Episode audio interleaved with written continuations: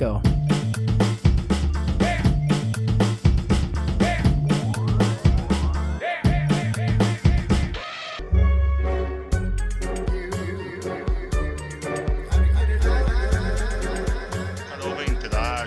Ao vivo. Bom dia, boa tarde, boa noite. Boa noite, no caso, Planeta Galáxia. Obsessões, mais uma vez no ar. É, hoje já estamos aqui com o Leandrinho, Fernandinho. Tô super animado, tô super animado hoje. Uhul! É, hoje noite, temos já uma presença ilustre, nosso Vini, nosso rato de loca- locadora predileto, sempre aqui. Já esteve aqui milhares de vezes e vai voltar quantas vezes ele quiser. Já já a Carol também, que já participou aqui duas vezes, volta. E a gente trouxe grandes celebridades para falar de grandes filmes. Vamos falar de O Senhor dos Anéis. Claro, está chegando aí, né? Tem a série nova do Senhor dos Anéis, que a gente vai entrar um pouquinho, pelo menos na lógica do como esse, esse mundo se desdobrou para uma série depois de, sei lá, 20 anos depois, quase. É, então, não vai ter sinopse hoje. Hoje o Fernando nem precisa ler sinopse, porque três filmes é muita coisa. Imagina a sinopse de três filmes de três horas. Não dá. Ah, Fernando, faz um apanhado aí, faz um apanhado.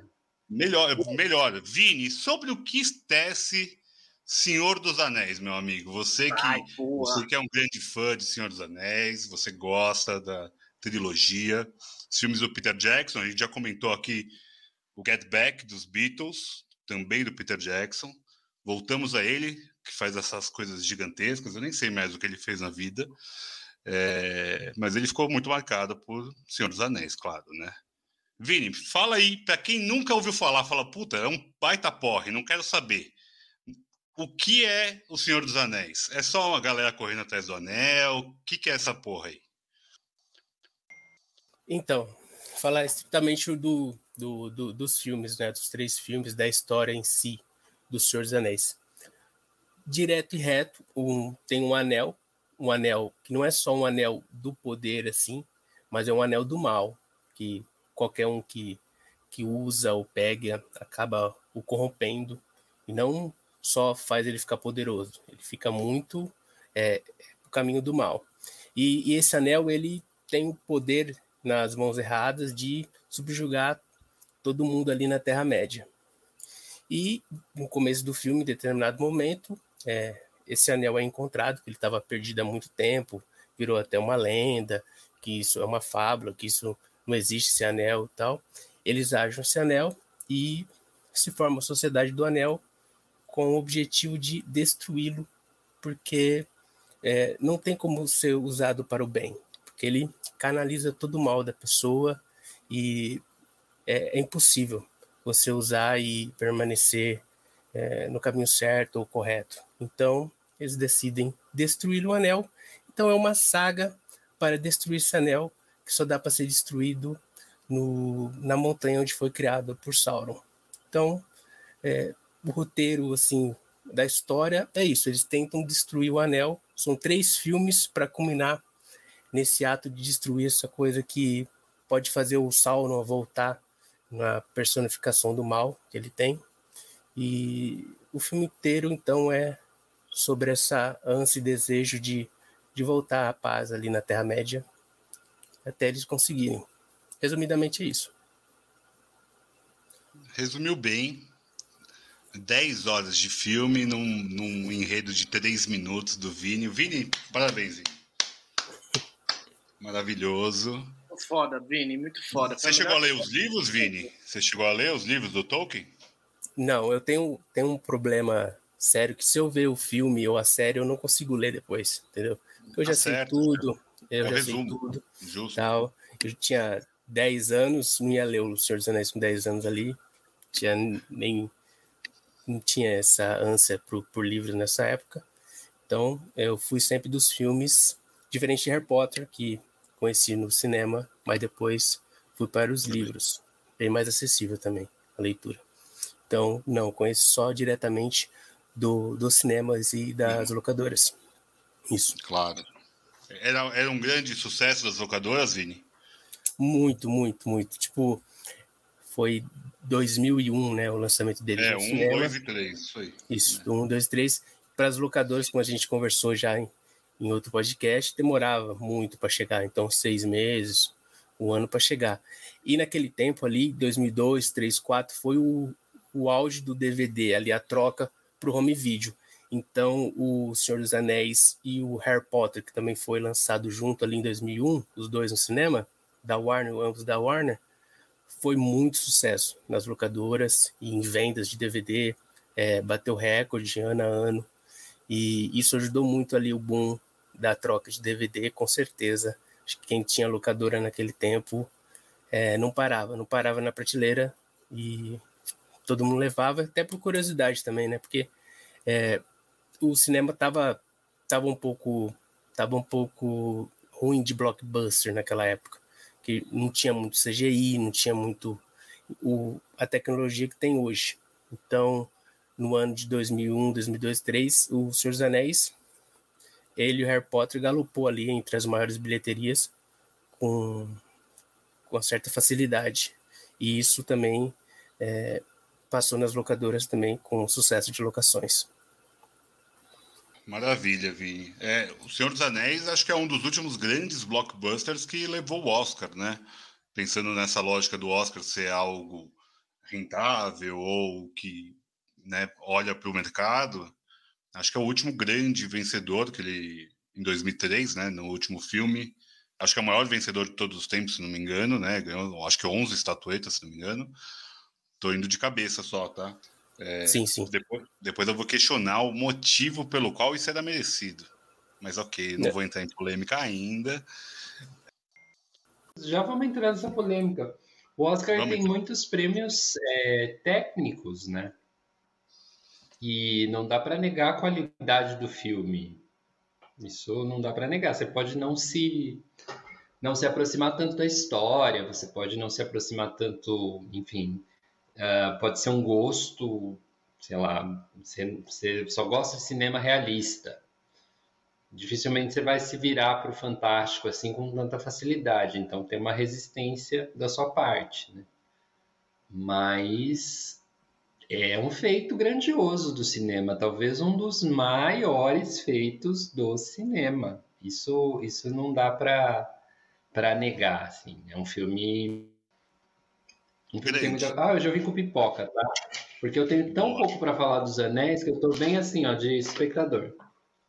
Aí eu vim é, na, nessa vibe. Porque também, eu, particularmente, já entrando no meu particular, eu não consigo ser tão atraído pelo Senhor dos Anéis, o filme. Então eu vim com o propósito de ser atraído pelo que ele gera nas pessoas. Porque às vezes eu não gosto do filme e a pessoa gosta. E aí isso rende uma boa conversa. Sabe? Assim, no sentido de que eu respeito super o ponto de vista da pessoa e eu acho que às vezes, de repente, eu gosto mais do ponto de vista da pessoa do que do filme. E é por isso que existe o rato de locadora, por isso que existe sessões e tantas outras pessoas que fazem o que a gente faz na internet. Porque é, o filme não acaba nele mesmo, né? E uma coisa tão grande quanto O Senhor dos Anéis foi visto por tanta gente, tem muita coisa aí no ar para você pegar. Pronto, disse como eu vim para esse encontro, com qual intuito e qual sentimento.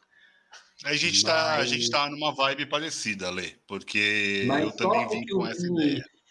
Mas só você veio com essa ideia também, Vitor. Desculpa, falei em cima de você. No podcast não pode. O que não pode no podcast, né? Ah, mas só o que o Vini falou de começo já me acendeu uma, uma luz aqui, sabe? No sentido de que é tanto poder que só pode ser usado para o mal. Isso é muito louco. Aí isso já pira a minha cabeça É incomum, né? sei lá se isso não me aproxima um pouquinho mais do- da saga do Anel. E chegou para nós. bem-vinda. Chegou. É Oi, um- gente, desculpem o atraso. É que eu vim lá da Terra-média, né? Então, assim, demora. Baita rolê. Antes, de para não ficar penso, só o Vini falando bem, Fernandinha, como foi a sua primeira experiência com O Senhor dos Anéis? Porque foi a primeira experiência, certo? Depois de 20 anos do lançamento, Fernando foi ver o filme cheio de preconceitos, que eu sei, é, cheio de problemáticas. Você sai como depois do Senhor dos Anéis? Pode meter a, a boca igual você meteu no grupo, agora eu quero ouvir. Ai, eu, eu odiei, eu odeio, cara. É muito ruim, eu não gostei. Eu, ai, eu tive um problema para ver, porque eu nunca gostei do Senhor dos Anéis, assim. Tipo, aparecia o nome desde aquela época. Era 2003 essa porra desse lançamento? 2001, né? 2001, 2 e 3, cada um num ano. É. Aí eu vi os logos assim, vi aquele moleque, aqueles caras com a orelha pontuda, não achava nada a ver aquilo, os caras nórdicos Aí um anel, eu falei, mano, deve ser muito ruim, não vou, não vou dar chance, tá ligado? Vou fazer outras coisas. E ia assistir outros filmes, mano. Nem no cinema eu fiquei com vontade de ir, não tive vontade de ir também.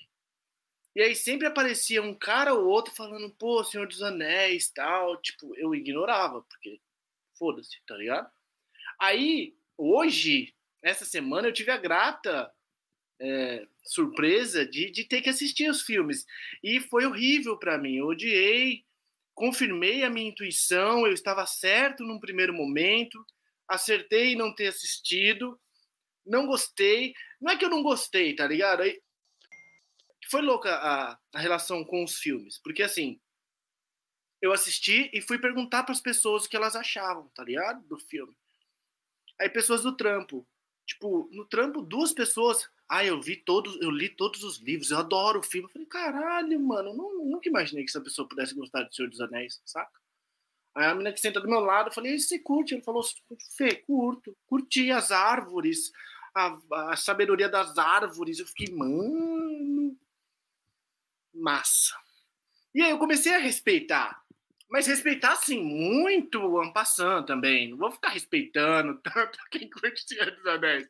Mas, assim, eu sei que muita gente curte, saca? Pega muita gente pelo estômago e, e eu não consigo ser, ser puxado por essa energia, do, por essa magia, por essa fantasia, tá ligado? É, queria ouvir vocês aí que gostam muito. Depois a gente podia trocar um, umas ideias aí. Eu, eu, na verdade, eu vim aqui hoje entender por que, que vocês, Carol e Vini, que são pessoas que eu admiro tanto, gostam dessa porra. Vou, vou então colocar a Carol na baila. Carol, você que é. Sabe as falas, certamente, do filme. Você que já leu a trilogia do Tolkien. É, você leu também os Hobbits? Depois você me fala, você fala aí no seu comentário. É, o que é Senhor dos Anéis para você? Me conte. Gente, eu não sei se eu li né? Ó, a Laila, Rui, o Marcelão aqui no chat toca o barco aí. Vocês também podem falar bem, vocês gostam também. Manda bala, gente. Gente, eu não, eu não gosto do Senhor dos Anéis. Eu simplesmente amo o Senhor dos Anéis. Eu assisto todo ano a trilogia pelo menos uma vez, desde que lançou. Então, assim, pelo menos eu vi todos os filmes 20 vezes. Pelo menos, assim. E eu tô, tipo assim, chocada. A minha internet até caiu aqui depois desse comentário. Assim, o primeiro filme eu não vi no cinema, eu vi em casa né? Aquela coisa de locadora, né? Também no 2001, né? Tava ali. E assim, não, não, não vou dizer que na hora que eu vi, eu falei, meu Deus, que filme maravilhoso. Foi tipo, meu Deus, que filme é esse? Aí eu vi de novo. Aí eu acho que vi umas, sei lá, levou um ano para sair o outro, né? Deve ter visto umas três vezes. Aí, quando foi sair o dois, eu vi no cinema na estreia. Lotado, eu tava no Rio de Janeiro, lotado, que tava, gente, calor, lotado. Aí, tipo, meu Deus, aquela paixão, porque o 2 até hoje é, é meu favorito, né? E daí o 3 eu também vi no cinema, né? Claro, óbvio, você tem que ver a conclusão da saga no cinema. E desde então, é tipo, é um, eu não sei explicar o que, que é, Fernanda. É, uma, é um amor, entendeu? Mas muito grande. É, cada vez que eu vejo, eu descubro uma coisa nova. De uns anos para cá, eu notei que os efeitos realmente estavam, alguns efeitos estavam um pouco datados, né? Isso a gente não pode negar. Mas assim, outras, em compensação, estão melhores do que muito filme da Marvel que está saindo agora. Tipo o próprio Gollum. Mas não é uma coisa que me incomoda. Até, eu já tive alguns papos sobre isso com o Victor essa semana, que eu estava me preparando para essa live, entendeu? Por que que ia acontecer. Mas, assim, é, é um filme que ele funciona em muitas frentes, assim. Ele é uma clássica jornada do herói, isso não tem nem discussão, né? É, o mito do herói ali, do, do tá, tá, super presente, mas, assim, todos os personagens têm seu momento de glória. Todo mundo passa por sua jornada do herói. Ele tem aventura, ele tem drama, ele tem terror, ele tem suspense, ele tem muita amizade, é uma, é uma saga sobre amizade e sobre o amor no formato de amizade, para mim, assim, né? Tem muito essa. São muitas frentes, tem a parte ecológica. Aí você começa a ler, né, toda a história do Tolkien, da época que ele escreveu, ele levou muitos anos escrevendo esse livro. Então, todas as influências que foram tendo para ele, tudo que ele foi colocando, as histórias que ele trocava com o C.S. Lewis, né, do Narnia, que eles conversavam sobre os seus mundos. Então, o livro e o filme, principalmente, porque eu vi muito mais vezes o filme, né? Literalmente sei as falas, de fato.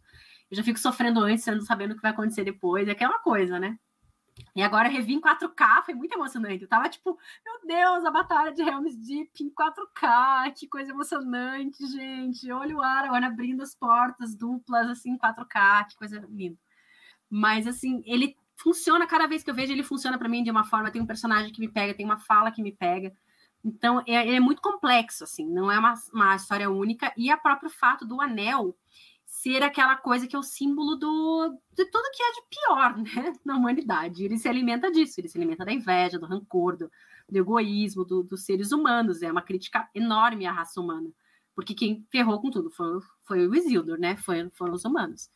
Então, assim, é muito interessante isso para mim. E, e, ele tem muitas camadas que trabalham como eu gosto de roteiro, como eu gosto de história funciona. Então, se você pegar só a linha do Aragorn, só a linha da Arwen, só a linha dos elfos, tipo, cada um tem, tem a sua história. Ele, ele é maior do que a própria história principal. Não é só uma história com várias coisas em apêndice, não. As histórias também são importantes, também são interessantes. E fora que daí as cenas, né, são épicas, são clássicas, e tipo, eles soltando o rio para lavar, né? é muito emocionante. É um épico, é como muito tempo não tem. Eu acho que filmes épicos de aventura, assim, estão faltando ultimamente, sabe? Eles fazem muito filme de ação, Hollywood traz muita ação, mas não traz essas, essas de aventura que passam por esse lado negro, que passam por essa jornada, que passam por momentos difíceis. Mano, o filme até dá certo, dá muito errado. Tipo, dá errado dos três filmes inteiros. Não sei como é que vocês conseguiram ver os, da primeira vez os três filmes, porque é pesado mesmo, é, é, é cansativo, é muita informação, é um mundo que ele, ele literalmente criou uma língua. Ah, tipo, eles falam élfico, tipo, é uma língua que o Tolkien criou. Então, assim, é pesado, é um mundo completamente novo. Claro, hoje em dia eu posso ver, porque eu sei decor, mas assim, independente, né? Quem vê a primeira vez é uma história Aprendeu diferente. élfico, Carol? Élfico eu ainda não sei, não. Mas eu já vi várias entrevistas, eles fizeram encontro agora na pandemia também, o elenco todo, né? E eles têm várias coisas que eles levaram dos. Porque assim, eles gravaram durante um ano e meio na Nova Zelândia, não sei se já falaram isso, mas eles moraram juntos lá. Tipo, eles ficaram um ano e meio gravando os três filmes. Quando os três, os três filmes foram editados, foram lançados em um ano de diferença, mas eles gravaram todos ao mesmo tempo. Depois teve a pós-produção, né, para colocar os efeitos, fazer o Gollum, mas assim, eles ficaram muito próximos e eles ficaram muito amigos. O, o Elijah Wood, que é o Frodo, ele fez 19 anos no set. Tipo, eles eram muito novos, eles gravaram em 97, 98, tipo, o filme saiu em 2001, mas a pré-produção do filme começou muito antes. Então, eles têm uma amizade muito grande, isso transparece. Eles têm tatuado, né? O Vini acho que sabe também. Eles têm tatuado coisas do filme, todo mundo igual. Então, eles também têm esse amor pelo filme até hoje, assim. Essa entrevista que teve agora na pandemia foi muito legal. É, cada um mostrando o que, que eles ficaram do filme, tipo a espada, o elmo, o que, que eles cataram lá do, do props. E como que eles também têm essa paixão pela história e pelo Tolkien, porque é um livro muito famoso na Inglaterra, né? É tipo um livro muito da literatura inglesa, é um livro muito clássico. Então, para todo mundo que ia fazer o filme foi uma grande responsabilidade também. Claro, eles trocaram algumas coisas, o livro é mais complexo, tem muito mais informação, e é isso que dá a vazão também. É uma série que vai sair agora e é tantas outras coisas, né? E é uma história difícil de adaptar, porque inclusive não tinham dado permissão, né? Os herdeiros não tinham dado permissão para eles adaptarem até agora. Então, é, todo mundo tem medo de mexer na, na, na, na obra original e nessa versão que já é maravilhosa, mesmo tendo 20 anos. Então, assim, não sei o que dizer para demonstrar meu amor, além de falar que eu amo demais esse filme. E muitos atores apareceram ali, o próprio é, Aragorn, né? Para mim, o nome dele é Aragorn, não é Viggo Mortensen. Ele apareceu ali e, tipo, meu, fun funciona para todas as idades, aqueles personagens todos. Então, eu, por vários motivos, tá? Mas é um filme que tem muitas coisas legais e, e, muito feminismo também. O filme traz, mudaram, né, do livro, tem cenas que não era Arwen e tal, mas as mulheres são fortes na história, elas têm as histórias próprias. Isso também gosto muito. E eu acho que é isso, assim, não tem. Todo mundo tem seu momento, todo mundo tem seu, sua jornada, e sempre um, uma hora vai precisar do outro. E essa coisa da, da amizade é muito importante, é isso que move Senhor dos Anéis. Falei demais já, gente, desculpa. A gente veio aqui para ouvir vocês, é isso que importa. Obrigado, Carol. Ó. Vini e a Carol estão representando, estão vestindo o anel, estão colocando o anel lá no topo, ou estão destruindo o anel, daí depende do ponto de vista. Destruindo o mal. Isso aí. O mal está sendo cortado pela raiz daquelas árvores que andam. Depois eu vou criticar um pouquinho. Matheus Moisés está na área também, que coisa linda. Seja bem-vindo, meu amigo. Vamos, vamos, vamos levantar a bola do filme. Matheus, sua vez de agora, né, falar bem do Senhor dos Anéis. Cara, infelizmente eu peguei no meio a fala da Carol, mas eu já fiquei assim, tocado com essa alegria de falar do Senhor dos Anéis. É, não sei como é que vai ser aí, né? Como é que tá sendo? Cheguei um pouco atrasado, mas é um filme que para mim marcou época, é, totalmente pela época em que ele foi lançado. Eu acho que houve assim um, um furor muito grande, assim, né? Um, uma mídia é, grande em cima do filme. Existia um culto, né? Do filme o Senhor dos Anéis é um tipo de. É aqueles tipos de títulos e tipos de obras que arregimentam seguidores, né? E aí você tem pessoas ali que, que realmente viram muito fãs e vão querer entender é, todo o universo, porque de fato ele criou um universo, né? Eu acho que isso não é de se jogar fora. Assim. É, eu li os livros também, os três livros, e nos livros, tem uma coisa que me marcou muito, eu lembro na época, eu li esse livro nessa casa aqui, que é a casa dos meus pais, que é atualmente onde eu moro hoje. E eu ficava na varanda lendo aquelas longas descrições dos cenários. Porque ele descrevia longamente, cara, tipo, sei lá, 10 páginas descrevendo um cenário, tá ligado? E era louco, porque eu era adolescente, não era tão leitor na época ainda. Inclusive, foi um dos livros que me tornou leitor também. Porque eu não era tão leitor, mas mesmo assim eu li um livro de, putz, sei lá, mil, mil páginas tem um livro, não sei quantas páginas que tem aquele livro. Mas é, tipo, imenso, assim, né? E eu acho muito interessante como essa grandeza dos cenários essa beleza, essa amplidão foi transposta para a tela. É, a gente tem imagens e tem takes ali que são. Sei lá, cara, você tem a dimensão de fato de estar tá dentro de um acontecimento, é, de uma epopeia mesmo. Assim, né? é grandioso. E ao mesmo tempo, claro, que tem cenas é, mais intimistas e tudo mais, né? Eu gosto muito, é, é, é, super batido, né? Mas eu gosto muito da relação do Frodo com o Sam. Eu acho que é muito sensível para o cinema da época e para o público que atingiu, porque atingiu muita gente, um grande público mesmo, e eles são muito amigos e são dois homens. naquela época isso assim era uma coisa assim, até o pessoal ficava assim meio tipo, com piadinhas homofóbicas e tudo mais. Mas todos os hobbits ali, cara, os quatro são figuras muito cativantes. E sem contar o Magneto, né, cara? Que tá excelente, né? Magneto manda muito aí no filme, com outros poderes aqui nesse, nesse filme. E não, assim, cara, última coisa, só para essa participação meio esquisita aí agora, de começo, é que eu acho que esses filmes e essas obras que elas conseguem é, é um culto mesmo, é um culto assim. As pessoas É, ela entrou no, universo geek e para fora também do universo geek, O Senhor dos Anéis, como uma das obras mais importantes. Assim. Não tem quem não tenha essa referência. E influenciou várias coisas que vieram na sequência, né? inclusive o Game of Thrones, várias outras coisas que têm esse contexto épico, não que fosse uma coisa nova, obviamente que não era, mas acho que a forma como foi explorada e a qualidade com que foi explorada é, vocês estavam falando dos entes aqui, inclusive, que são, acho que as suas preferidas, são muito bons, cara. Aquilo é muito legal, velho. Pra quem assistiu no cinema, acho que eu fui assistir só um deles no cinema, não lembro qual dos três. Mas eu imagino que a aparição dos entes no cinema, honestamente, eu não me lembro se foi esse que eu vi no cinema, acho que foi o primeiro. É, a, a, aparição dos entes da tela ali, mano, as pessoas deviam ir à loucura, assim, cara, com aqueles efeitos, aquela. Lentes são o quê, Matheus? Só para quem não sabe. São as árvores? Isso, isso, os, ar, os arvrão. Os arvrão.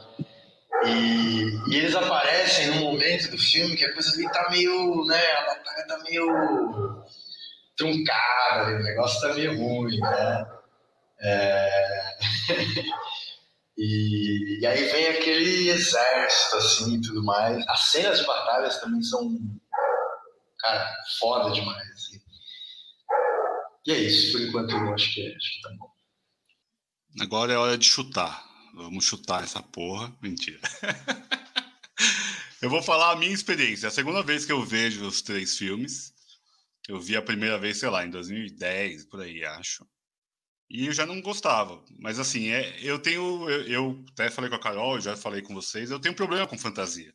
Eu realmente não consigo entrar nos filmes assim. É, aparece um dragão, eu já, já tiro, eu já desligo. Que dragão, cacete, velho? Tem brincadeira comigo? E assim, o filme vai ficando, pensando num aspecto realista, ele vai ficando cada vez mais absurdo, né? Porque começa a aparecer a árvore, daí aparecem os mortos-vivos, daí aparecem é, o, a, aquele o, o, Gandalf, né, que é o senhorzinho, pô, ele começa a correr do nada, é impossível aquele senhorzinho correr daquele jeito, impossível. É, é, é humanamente impossível ele correr daquele jeito. E assim, eu acho que. Mas ele não é humano, criatura. Não, tudo bem, por isso, é que eu, eu não consigo dissociar, ele é um senhor de idade. É, não, é claro que é um senhor de idade. Aquela barba branca, ele é um senhor de idade, gente. Mas vamos lá. é, eu acho que tecnicamente o filme envelheceu muito mal, mas é, é, isso é algo que acontece com qualquer filme de fantasia. Qualquer filme de fantasia, ele envelhece mal. Porque a tecnologia vai mudando e vai crescendo e vai melhorando. Eu acho que dificilmente um filme de fantasia fica bom depois de muito tempo. Não estou falando que a história não é boa, estou falando visualmente. A parte da, da, o começo é muito bom porque realmente eram são reais, né? São loca, locações mesmo lá na Nova Zelândia.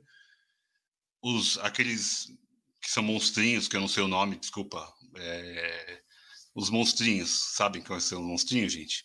É muito boa. A, a, maquiagem é maravilhosa, é impecável. Aquilo é muito bom mesmo.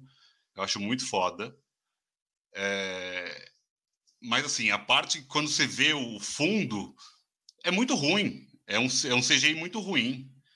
É ruim, hoje é ruim, eu tô falando hoje. Eu tô falando hoje de 2022, 20 anos depois. É, é claramente uma tela verde. É, é, claro aquilo. Eu sei que também na Marvel tá rolando assim, tem coisa muito ruim, é, muito mal feita, mas ali é muito claro que é, não é uma locação real. E isso me tira um pouco também do filme. É, além de todas essas porra, né? Parece um dragão do nada, essas coisas me tiram. A história em si é muito legal. Eu acho que a, a amizade é muito legal mesmo do, do Sam com, com o menininho, com o Frodo. Acho muito legal mesmo. A lógica de destruir o anel é muito legal, mas assim, eu acho que é um filme que você sabe o que vai acontecer no final. Eu, pelo menos, já tinha certeza que ia acontecer. Vão destruir a porra do anel, é óbvio que vão destruir. As cenas de batalha são muito boas, mas eu acho que tem facilitações ali muito claras. É impossível sem neguinho ganhar daquele, daquele exército. É impossível, é humanamente impossível. Claro, vem o Gandalf lá e joga aquele raiozinho e explode todo mundo. Pô, show. daí vem as árvores, vai lá e destrói todo mundo. Show, mata todo mundo. É assim, eu acho que é, isso vai acaba, acaba me tirando a, o realismo, a, o não realismo me tira do filme. Mas eu entendo ser grandioso para a época. É, filmes de filmes épicos assim realmente é uma coisa que, sei lá, desde o Gladiador não tinha um épico tão grande assim mesmo nos cinemas. Poderia pensar, sei lá, no Paixão de Cristo, que pode ser considerado como um épico também de alguma forma. É, mas assim, esses filmes grandiosos eles se, per se perderam. É, e isso foi ótimo para a época, né? Trouxe de novo para o cinema um cinema, sei lá, lá de trás, é, que se fazia muito no, no, na Nova Hollywood, lá atrás. Então isso é super legal.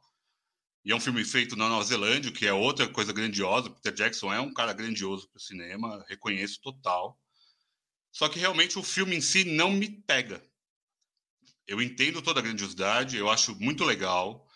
É, o Rui tá batendo aqui, eles não são árvores. Tudo bem, Rui, eu entendi, mas eles têm formato de árvore. Igual o Gandalf, ele tem o aspecto de um senhorzinho idoso.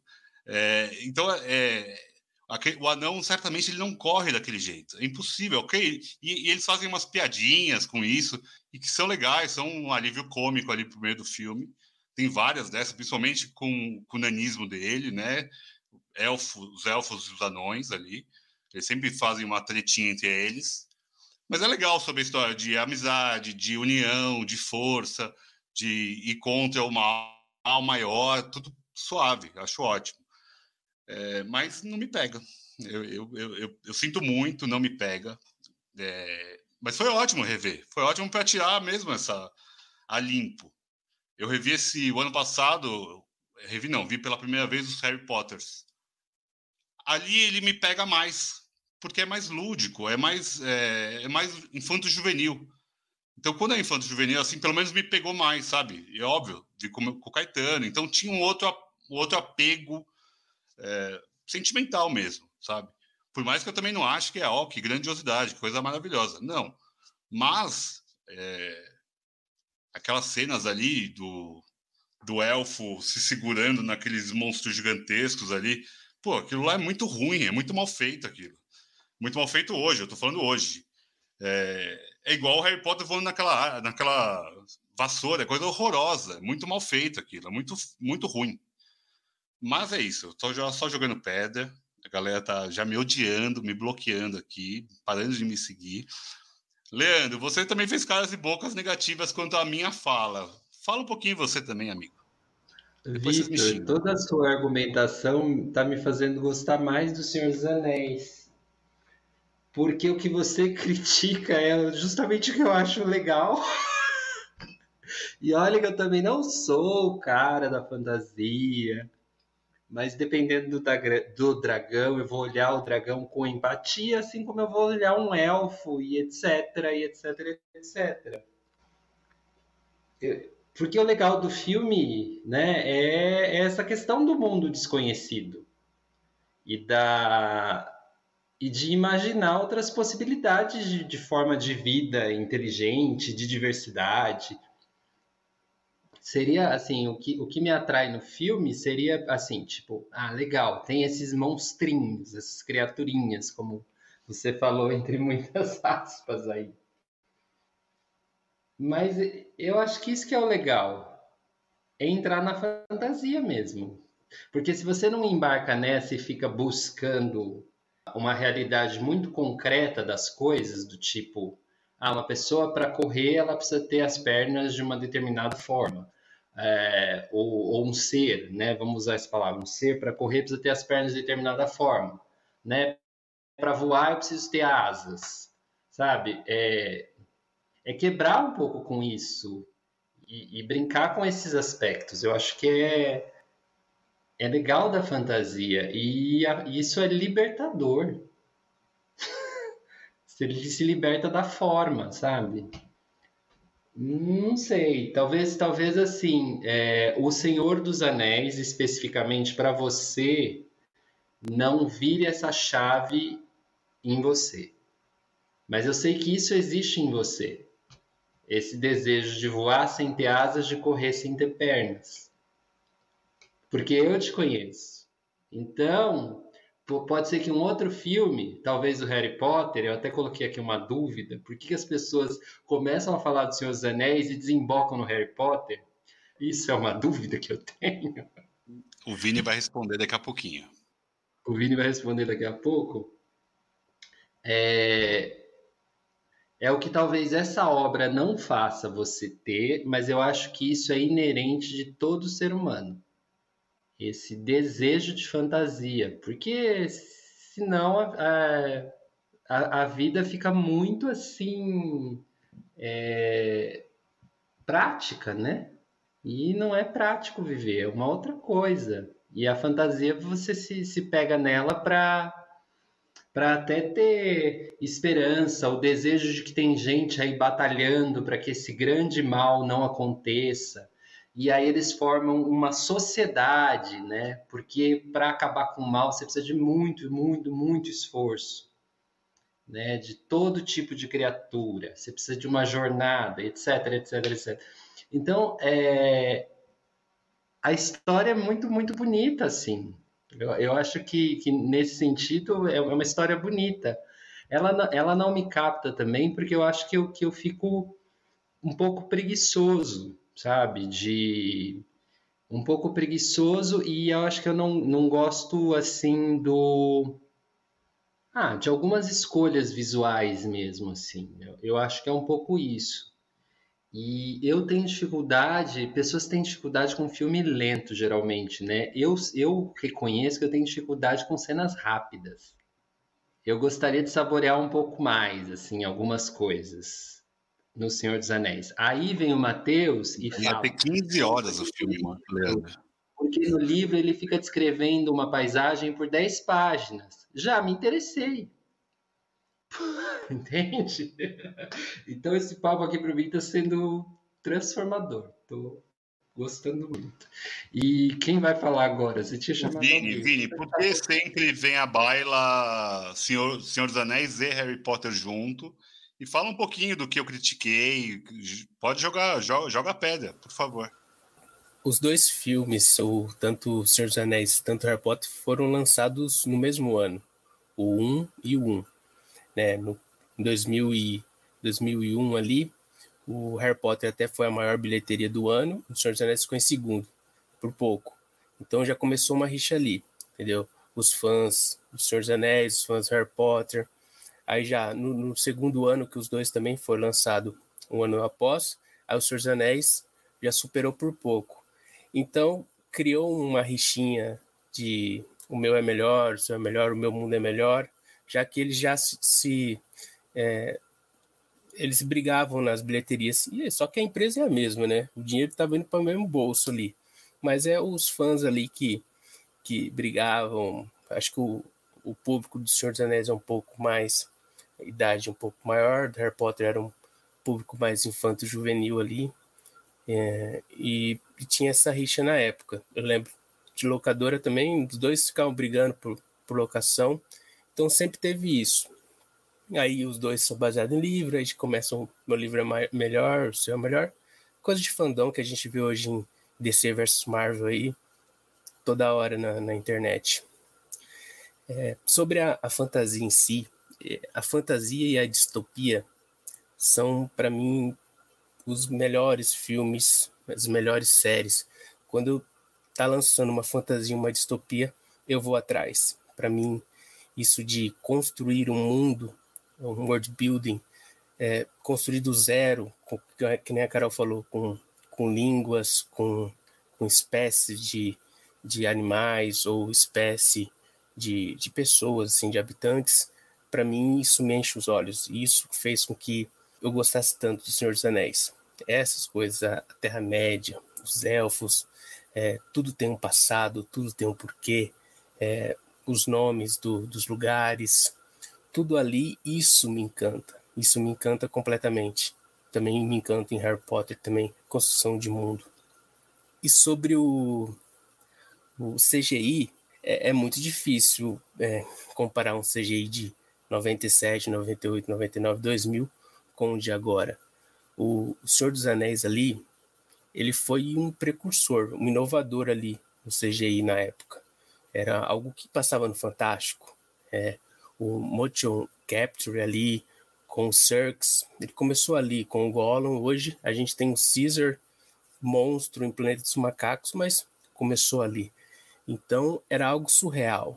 Os cinemas eram épico porque a gente não, a gente não sabia como é que os efeitos eram daqui 20 anos. Então aqueles efeitos eram surpreendentes para a época, completamente inovadores. O uso de miniaturas também para fazer os castelos, para fazer uh, as cidades. É, então foi tudo precursor da época. Então tudo que a gente tem hoje, um avatar hoje, foi ali com o Peter Jackson e a empresa dele de, de efeitos especiais que inventou. Então, além do, de ele ser um grande, além de ter ser um livro grande, ele tem uma importância gigante no cinema, no, no cinema de efeitos especiais. E sempre vai ser lembrado por isso ali, com, com as coisas inventivas que ele fez, como o Avatar é, é reconhecido pelo 3D e outras coisas que eles vão trazer agora sobre filmar na água que estão prometendo. Então, existiu o espetáculo da época que hoje a gente, às vezes, olhando, acha que é um PlayStation 2, entendeu? Mas naquela época não tinha PlayStation 2, entendeu? Então já foi depois. É isso, o, o filme tem a sua importância, ele é gigante e comparar comparar com, com efeitos de hoje, com Guerra Infinita, é, é, é cruel. Aquele tempo ali que mal mal tinha internet quase. É muito difícil, efeitos digitais, passa 20 anos, acaba datando um pouco. Mas mesmo datando, eu acho o Gollum é muito, muito superior. O Gollum é incrível coisa. ainda até hoje. Muita eu coisa concordo eu plenamente. Eu sei, aquelas a, as cenas que tem que pular, o Legolas pulando para lá, pulando para cá, você vê ali um, um algo artificial, mas que os meus olhos em 2001 não via, entendeu? É os olhos de hoje que que a gente vê, então sempre tem que ressaltar isso, né, dessa distinção. Então, é difícil você ver, é igual ver filme de década de 60, 70, com, com censura, código Reis, e criticar porque não teve essa cena, ou teve esse corte, sendo que não podia ser filmado daquele jeito antigamente. Então, tem que relativizar algumas coisas e ver a importância do ano, entendeu? 2099 Pô, nem celular a gente tinha, entendeu? Então eu acho muito, muito, muito superior para o ano que foi lançado ali. De acordo, Vini, de acordo. Eu, eu pisei nas tintas aqui só para a gente polemizar mesmo. só para dar, dar, debate. Mas uma coisa, mais uma coisa que eu quero criticar é aquele romancezinho mequetrefe, né? bem meia boca da Liv Tyler ali, que ela aparece só providencialmente, né? Puta coisinha meia boca aquele romance. Carol, você destile um pouquinho sobre o romance. O Aragorn, o Aragorn tá aparecendo muito aqui no Obsessões, ele já apareceu é, no último filme que a gente comentou. Para é, de falar, você vai ter um desmaio de novo aqui. Eu desmaiei por alguns minutos depois dos seus comentários. Graças a Deus, o Leandro e o Vini me reavivaram aqui, porque Jesus amado.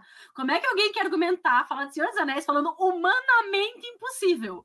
Tipo assim, Mas você tá é. falando de outra coisa. Não tem nada a ver com humano. É um mundo de fantasia. Eu acho que falta, eu falei pra você, falta essa veia da fantasia ligar aí. O Leandro falou certo, está faltando ligar essa veinha da fantasia, porque assim, você não pode chegar num filme desse analisando o que, é possível e o que, não é. Não, não tem como, você não vai gostar.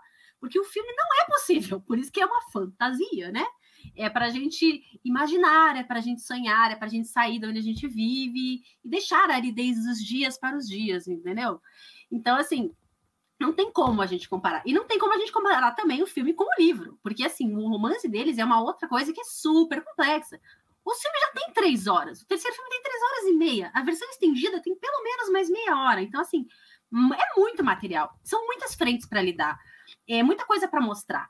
E eu acho o romance deles maravilhoso. Assim, eu acho a Arwen, assim, ali, primeiro que ela tinha metade da dele naquele filme, né? Vamos combinar que tinha isso aí, mas tudo bem. Eu acho ela linda, ela é etérea, ela é eterna. O negócio dos elfos é isso, você não sabe a idade que eles têm, eles são atemporais. E o amor deles é isso, é um amor de duas raças, duas, é, o que o Leandro falou, de, de, das raças, de, das pessoas que não seriam possíveis ali. Ela é uma imortal e ele é um humano. E como, eles vão, como eles vão se ajudando, ela mais do que ele, ela entra ali mesmo, meio como uma função da musa mesmo, Mas, assim, ela tem a importância dela, ela, ela que pede para o pai reconstruir a, a, a, a, espada, que esqueci o nome agora, porque eu fiquei muito atordoada com esses comentários, pelo amor de Deus, quase desmaiei aqui de novo. Mas, assim, enfim, eu acho a Arwen fantástica, aquela cena do cavalo, que ela pega o Frodo e ela vai lá e o rio, aquela cena é bem feita até hoje, gente.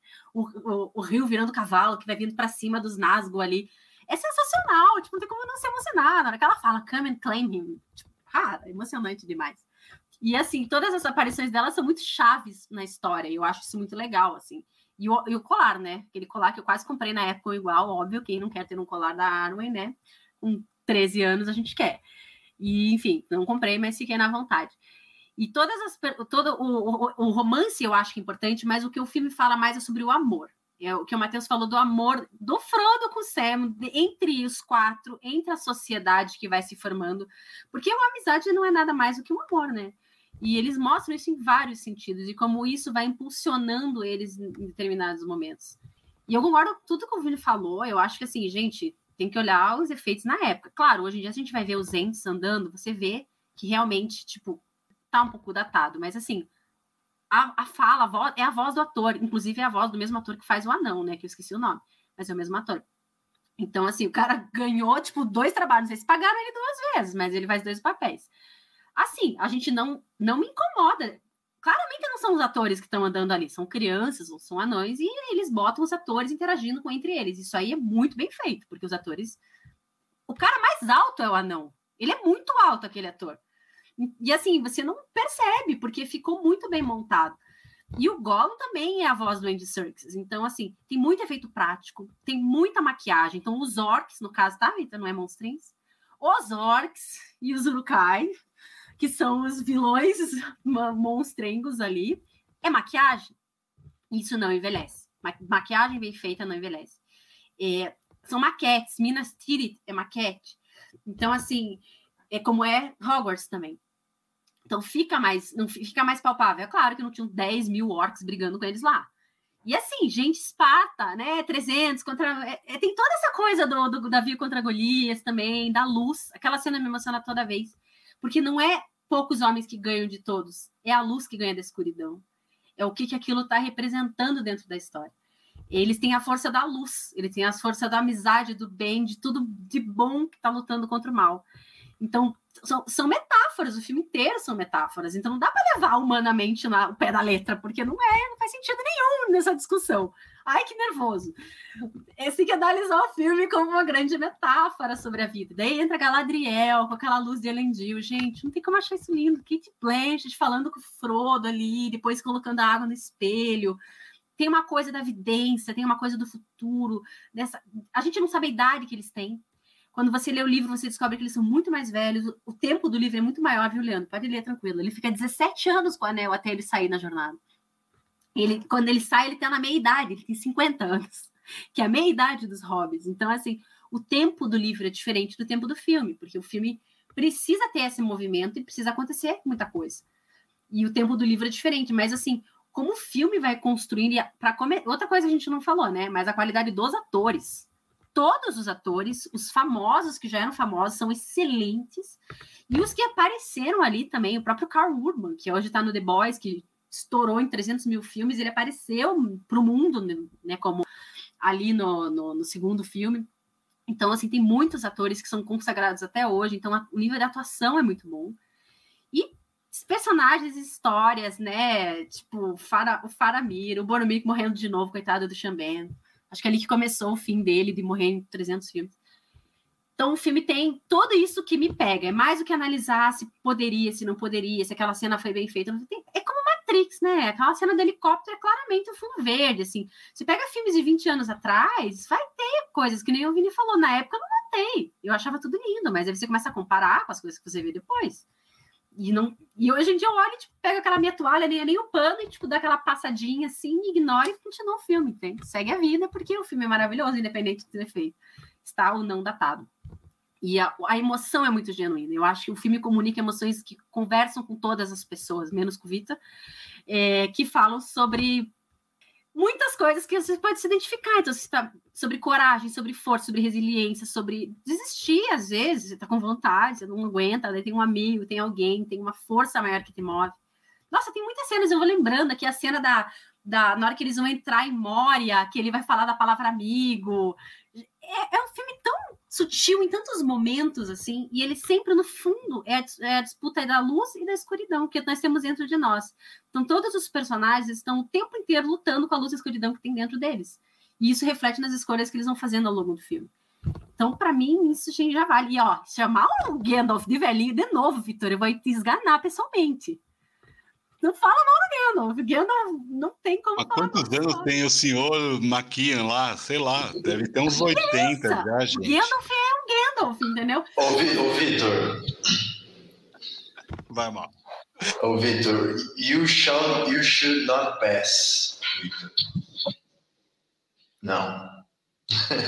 Fala um pouquinho aí, Matheus, também. Fala um pouquinho da luz, da, das trevas. Eu até cheguei a ler um negócio sobre fazer um comparativo com a Bíblia em algum momento, é, referências bíblicas. Assim. Não é uma referência, não é a Bíblia, mas há uma referência também ali sobre é, sobre essa lógica do bem e do mal, porque é um filme sobre o bem contra o mal. Basicamente é isso, né? Se a gente for pensar em poucas palavras. Mas fala um pouquinho, Matheus, você também, porque eu já fui cancelado. Não, mas eu acho que eu, eu, eu, acho que é compreensível, assim, né? É, eu acho que é compreensível tanto o gosto pela fantasia quanto a recusa da fantasia. Né? É, por exemplo, na sala de aula, muitas vezes quando eu, às vezes tentava trabalhar com alguns recursos mais de fantasia, tem gente que não curte, tá ligado? Gente que não gosta. Tem pessoas, às vezes, cuja realidade não permite essa fantasia, né? A pessoa está tão penetrada na realidade que ela consegue só viver a realidade. Mas eu acho que tem alguns títulos e algumas obras que elas são. Eu vou fazer uma comparação aqui, e agora as pessoas também vão, vão me odiar, mas não é, é fora do âmbito do cinema. Mas, por exemplo, Pra mim é que nem Rita Lee, tá ligado? Eu não gosto de Rita Lee. Não é que eu não gosto da Rita Lee. Eu, cancela o Matheus, cancela o Matheus. eu não curto muito a música. É, é, é... Por exemplo, a música, a música da Rita Lee sendo executada por outros artistas, eu acho eu gosto. Mas a Rita Lee é, tocando, eu não curto muito. E vezes você pergunta assim, por quê, né? Sei lá, é um estilo, assim, que eu não... Sei lá, não, não vai pra mim, assim, tá ligado? Não, não rola. É, Matheus, eu, acho... eu, tenho que te interromper, porque senão eu vou perder a... Você não gosta, porque você relaciona a Rita Lee com o Senhor dos Anéis por causa daquela música. Juro que não vai doer se um dia eu roubar o seu anel de brilhantes. Afinal de contas, dei meu coração e você pôs na estante. Essa música é ótima, mas fala mal aí também da Rita Lee. Não entendi. Não, não, pô, você canta. Não, a Rita Lee é ótima. Eu acho a Rita Lee ótima. A música dela é que eu acho meio esquisita. Enfim, foi, foi esquisito essa, esse paralelo. Não sei se funcionou muito bem. Mas agora voltando para a parte séria, entre aspas, eu acho que qualquer filme ou qualquer obra de fantasia é, resgata a infância. É, assim, e, e, a infância tem toda, tem toda aquela teoria, de certa forma, de que a infância da humanidade também é a infância do homem. E, e é na infância da humanidade que estão os mitos, né? É, que estão as primeiras narrativas, e, e esse, esse, nosso gosto por histórias. Né? Quando a gente entra nessas narrativas e nessas histórias específicas que tem um mundo criado, a gente resgata toda essa nossa sede por, por contar e ouvir é, coisas. É, e, e, é uma das formas mais eficazes de expansão de horizonte. Você imagina? Que uma criança não consegue é, andar léguas e léguas, ou léguas e léguas. Mas é, mas ela consegue ouvir histórias, né, cara? Ela consegue ouvir histórias do fundo do mar, do espaço, ela consegue ouvir histórias de um tempo que já passou, ela consegue conhecer mundos que não existem. E isso, de certa forma, também nos faz mais humanos, de, de alguma forma. Assim, né? A gente entra em contato com essa emoção que é você sair completamente da sua realidade. Você sai completamente da sua realidade. Você entra na emoção de um personagem que está vivendo uma trajetória, que tem seus problemas é, específicos. É, o encontro das raças é muito legal. Assim. Uma coisa muito interessante. Assim. É muito explorado, né? Em todo, todos os filmes e tudo mais. As rixas, as brincadeiras e a maneira como eles vão se complementando, de certa forma. E, obviamente, né, eu acho que, acho que até mais, de certa forma, do que a metáfora bíblica em si, eu acho que é muito mitologia nórdica. Né? O elfo, a floresta, é, são temas da mitologia nórdica. não tenho nenhum, nenhuma profundidade nisso, mas nós sabemos que, que, que, que tem esse resgate. Que, que, só, só, faltou aparecer uns vikings, aí fudeu, mano. Porque também tem, a, tem o contexto da escrita do livro, né? Que eles, salvo engano, eu posso errar feio, mas eu acho que ele escreveu ou durante a Segunda Guerra ou ali depois, ou depois. Mas ele participou, né? Salvo engano, ele, ele, ele serviu é, na guerra, o Tolkien, né? E eu acho que ele coloca ali, né, povos, diferentes povos guerreando e tudo mais. Então, existe também um efeito de evasão, assim, né? De evasão de uma realidade claustrofóbica, aquela realidade da guerra da destruição. Então, ele evade para um mundo de fantasia. É, enfim, eu acho que isso também mostra um pouco do processo ali que foi, foi utilizado na criação da obra. É, como eu estou só apresentando, sem tecer comentários, é, Fernando, fala um pouquinho mais, meu amigo. Fala um pouquinho, destila um pouco mais do seu veneno, porque eu fiz as suas vezes hoje. É, eu gosto de ser minoria. É, é bom estar minoritário de vez em quando, me faz bem. E acho que o mais importante de tudo aqui, é, do cinema em si, é como as outras pessoas percebem o cinema, né? Porque eu consigo concordar com o que o Vini fala, com o que a Carol fala, com o Lê fala, com o que o Matheus fala, saca? Consigo ver o que vocês estão vendo. É que quando eu assisti o filme eu não vi essas coisas, e aí me surgiu logo de cara, saca? Mas eu consigo ver a beleza no que vocês estão dizendo. Eu não acho que seja uma coisa totalmente irrelevante. Fica mais no, ter, no, no campo do tipo, essa fantasia não funciona muito bem para mim, saca? Porque eu, eu sou mais assim mesmo. É, não sei se por causa da realidade tem mais. Você é um amante de distopias, né, Fê? Você gosta é, de distopias. Distopia, é. O Vi falou uh, as duas palavras, né, juntas numa mesma frase. Ele me pareceu o Gollum agora, pareceu um bipolar, praticamente, falando isso. Eu me surpreendi muito, fiquei muito assim, quase tive um ataque epilético aqui, igual a Carol teve, tá ligado? Como é que humano como é que humano, que eu considero, que cola no nosso cast, fala que gosta de distopia e fantasia ao mesmo tempo e, tipo, fica tudo bem. E eu falei, caralho, porra, faz sentido mesmo, tá ligado? Uh, eu não sei. Para mim não funciona muito bem. Eu vejo que vocês veem, mas, tipo, eu sinto falta de algumas coisas. Eu não sei se, muito provavelmente no livro, essas coisas estão mais desenvolvidas. Mas para mim, me pareceu algo muito. Quando vocês falam da, do lance das, das lutas, das forças, da, dos poderes em jogo, me parece uma coisa muito preta e branca, assim, sabe?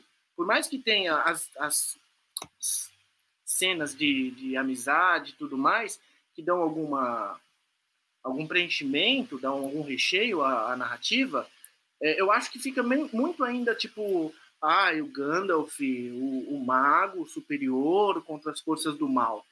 Me lembra muito Star Wars, sabe? Tipo, É uma coisa que o, o, um dos personagens mais legais mesmo, na minha opinião, é o Gollum, porque ele é o cara que tá ali sofrendo mesmo as, as, as sofrências da vida, as sofrências da real, saca? Você coloca, você acorda mal, você acorda querendo matar todo mundo, depois você chega no seu trampo, ah, não é que todo mundo é tão zoado assim, talvez. É, mas todo mundo te trai, todo mundo te trai mesmo, todo mundo quer te fuder no trampo, só que não, algumas pessoas são má. Saca? Ele me parece muito mais um personagem esférico, para colocar nesses termos, do que um cara mais. Os outros me pareceram muito, muito passáveis, assim, saca? Mesmo as árvores entrando. Desculpa, os entes, né? É, senão o cara obriga.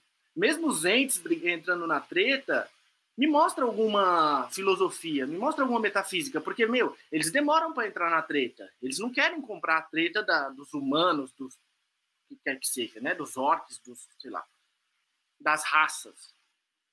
É, então me mostra uma sabedoria, tipo, da natureza, tá ligado? Que, tipo, mano, isso aí é treta de vocês, resolvam aí vocês.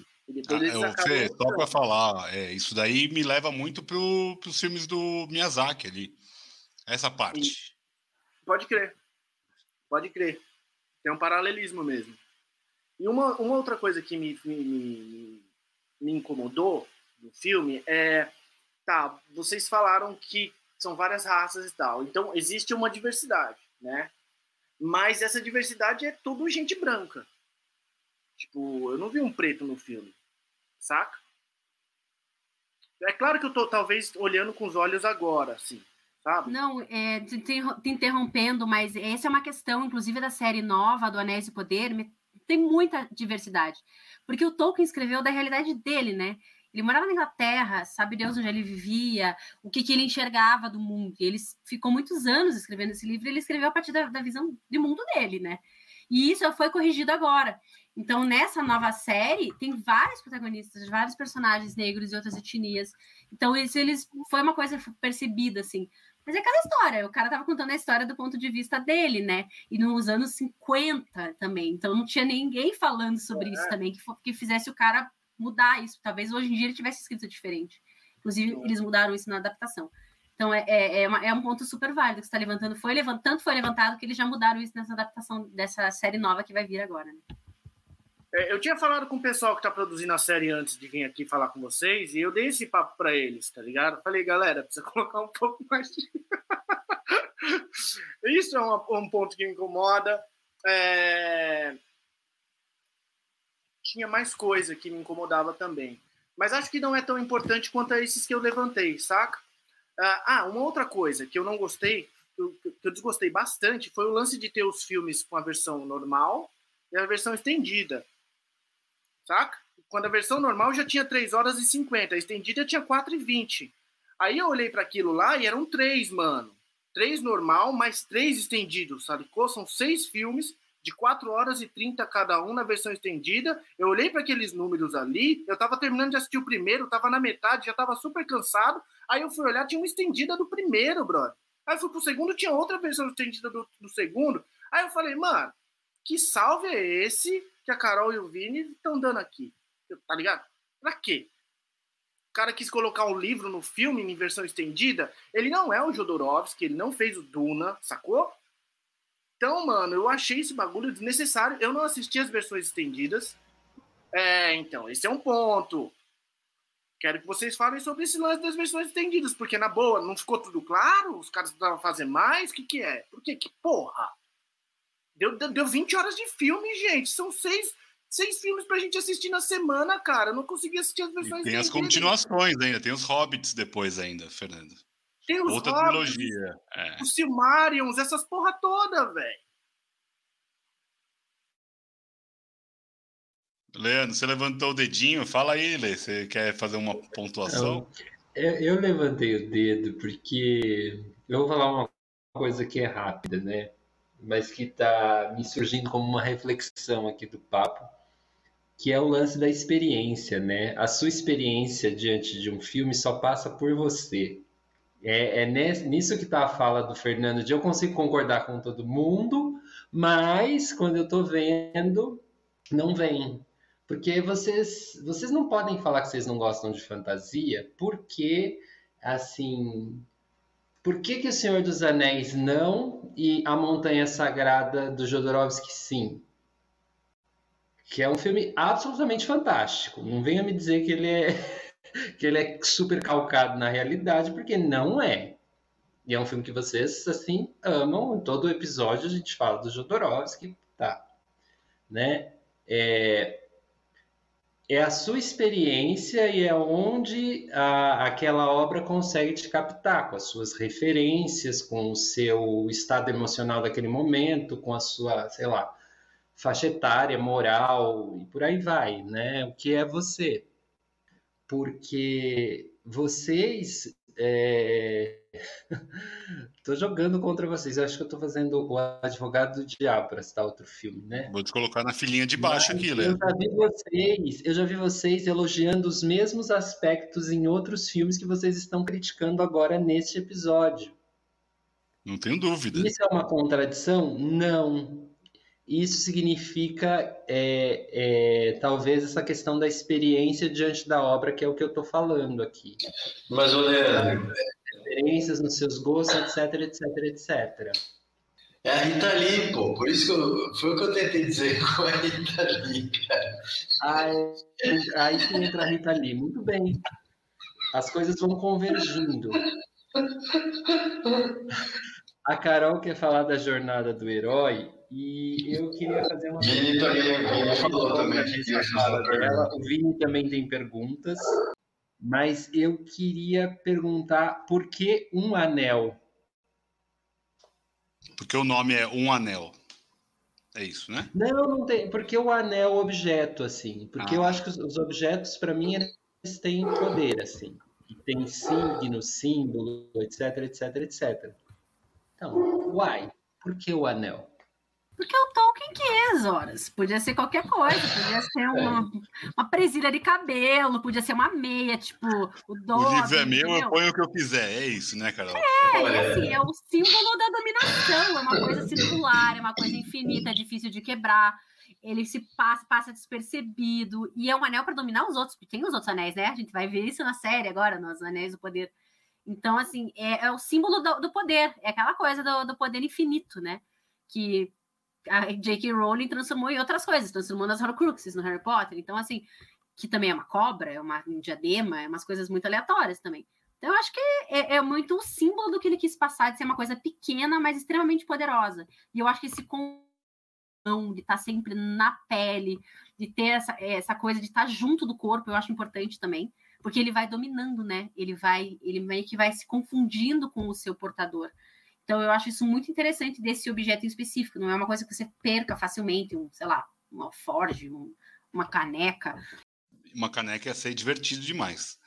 É, imagina, ia ser muito show. Posso só. Fala aí, fala aí. Vai, depois é, porque é, nesse, é porque é nesse tema ainda aí. É, com o risco de, como diria Écio Neves, ser leviano agora. Mas acho que pode ter tido uma alguma referência ao Anel de Girges, que é um é parte de, um, de uma passagem de Aristóteles, né? que discute é, é assim, é como se você tivesse um anel que te coloque em evidência e esse anel seria uma espécie de teste moral ao colocar esse anel, você teria um grande poder e esse seria um teste moral. Eu vou até procurar aqui a referência do anel de Girges, porque acho que pode ter tido alguma inspiração, talvez não assim declarada, né? Mas quem constrói uma obra, uma obra do Tolkien, certamente bebeu em muitas fontes. Né? Enfim. Vini, você que é o nosso é, nossa, nosso jornalismo aqui, né? Você é o nosso jornalista aqui, praticamente, né?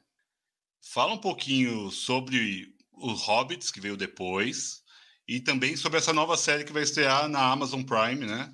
A partir do dia, algum dia aí que eu já não sei, daí você vai falar o dia certinho. Dia 2, a Carol já até meteu um 2 ali, no dia 2 de setembro, dia que sai esse episódio no podcast. É, se a gente lançar para a gente não ser cancelado e perder os inscritos, tá? É... Fala um pouquinho, Vini. Fala o que você quiser também, mas tenta falar um pouquinho só sobre a sequência que foi o Hobbits, que acho que é uma prequel, pelo menos é a minha, a minha ideia. Eu não, não conheço, não tenho nem ideia. Não vou ver também. É igual Star Wars, a, as sequências eu não vou ver. Eu vi a primeira temporada ali, tá bom demais para mim. É... Dos Hobbits e dessa nova série aí. Então, o, o Hobbit é, é passado antes, é citado até no, no primeiro filme né, do, do Bilbo, né, as aventuras dele com o dragão lá, a desolação. É um livro só, que a, a dona, dona Warner falou, vou fazer três filmes, né? Então ela pegou um livro e fez em três filmes, completamente desnecessário esses três filmes, mas pelo menos o primeiro eu gosto muito, né? Não sei se a Carol Matheus gostam. O primeiro filme é, é o melhorzinho de, do, dos três, o segundo é uma lástima, né? O terceiro, pelo menos, tem alguma uma guerra ali, né? Dos, dos cinco exércitos, que dá para ver um CGI decente. Mas o primeiro, acho que é o melhor dos três. Não funcionou, não funcionou, como até a bilheteria foi relativamente boa, mas esperavam bilhão para para essa década que lançou muitos filmes estavam passando de um bilhão. Não funcionou, não deu muito certo. Já o, o da série, salvo engano, passa acho que dois, dois mil anos antes, alguma coisa assim, bem antes, né? Né, Carol? escrever, mas é, é, na segunda era, é 3.500 anos antes. A gente, os, a história do Senhor dos Anéis se passa na terceira era dos homens, né? E daí a segunda vai se faz passar na segunda era, que é quando ele, o Sauron fez os anéis e deu os anéis, porque ele tem, tem vários anéis, né? Três para os senhores elfos, nove para os humanos, para os anões, que no livro inclusive é anãos, porque é uma raça é, nessa tradução que eu tenho aqui, pelo menos. Então, Sim. assim, vai, é essa história que vai contar. Tem a Galadriel e o Elrond jovens, que são os senhores elfos, né? Que eles eles estão, hum. como eu falei, eles são atemporais. E ela tá muito guerreira, é a Galadriel que tá encabeçando os cartazes, assim. Então tá demais de ver, assim, um personagem que eu gosto muito, que é a Kate Blanchett. Na verdade, eu gosto dela fazendo qualquer coisa, mas eu gosto muito da personagem. E é, eles vão contar essa história tipo, que, na verdade, não tem nada a ver com o Senhor dos Anéis, além de ser o Sauron, porque são outros personagens, é outra época, é outra coisa. Inclusive, a gente estava comentando ali nos comentários né, da adaptação, como eu comentei antes, é, os herdeiros da, né, do Tolkien, tudo não liberavam. Foi liberada essa adaptação para fazer os filmes Sim. e nunca mais foi liberado, porque ele tem outras histórias. E agora liberaram para fazer essa série, que vai ser a série mais cara, diz que é mais cara que Game of Thrones até. Uma série muito cara, muito produção. Então, eles estão apostando muito por causa de tudo isso que a gente falou, porque será pela fama, pela história, já ser uma história conhecida, já ser uma história amada. Eu tenho vários amigos que têm tatuadas, tatuado no corpo, várias coisas do filme, assim. Então, realmente já tem uma série que já chega com um público, digamos assim. Se não é um público que gosta muito de Seus Anéis, é um público curioso. Então, eles já eles estão apostando muito. E só para voltar rapidinho, já que o Vini só interrompi, é negócio da jornada do herói. É, não é um filme que você vai ter um plot twist, porque a jornada do herói é óbvia. Foi o estudo, né, que fizeram da Bíblia, de várias histórias mitológicas. Fizeram, não, foi o. Esqueci o nome do homem, mas enfim. O homem fez lá toda a pesquisinha e chegou à conclusão que a história se passava de certas formas, e isso virou meio que um manual para Hollywood, com o livro do Joseph Vogler. E não é uma história, é uma história óbvia. Você, se você, se você acompanha sabe bem a jornada do herói, você coloca o filme em pedaço que for, você sabe que parte que tá da jornada, assim. Então, não é para ter o grande plot twists, não é para chegar no final e falar, nossa, ele não conseguiu destruir o anel e ele, tipo, meu Deus, o Aragorn morreu. Tipo, não é para ter um plot twist. É a história, tudo bem acontecer dessa forma, porque não é sobre o destino, é sobre a jornada. Né? Concordo, concordo total. E a série estreia dia 1 à noite, 22 horas, um dia antes, que é aqui no Brasil por causa do fuso. Então, 22 horas já estreia com novos episódios. E já para perguntar para Carol e para o Matheus, que são amantes do, do livro, por incrível que pareça, eu, eu acho os três filmes acelerado, entendeu? Mesmo com 10, 11, 12 horas, tem muita coisa ali que eles estão aqui, dá cinco minutos eles já estão em outro lugar, principalmente no último, né? Vocês que leram os livros, vocês acharam também muito acelerado, como eu achei? Ou não, é, foi tranquilo, fizeram uma boa adaptação com essa, é, esse lance de montagem?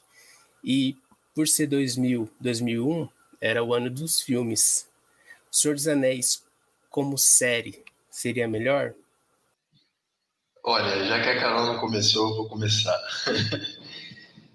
é... Olha, eu assim, eu acho um pouco esquisito. É, é, diferente você ler uma cena de batalha de você assistir uma cena de batalha. Então isso para mim é uma das principais diferenças. Assim.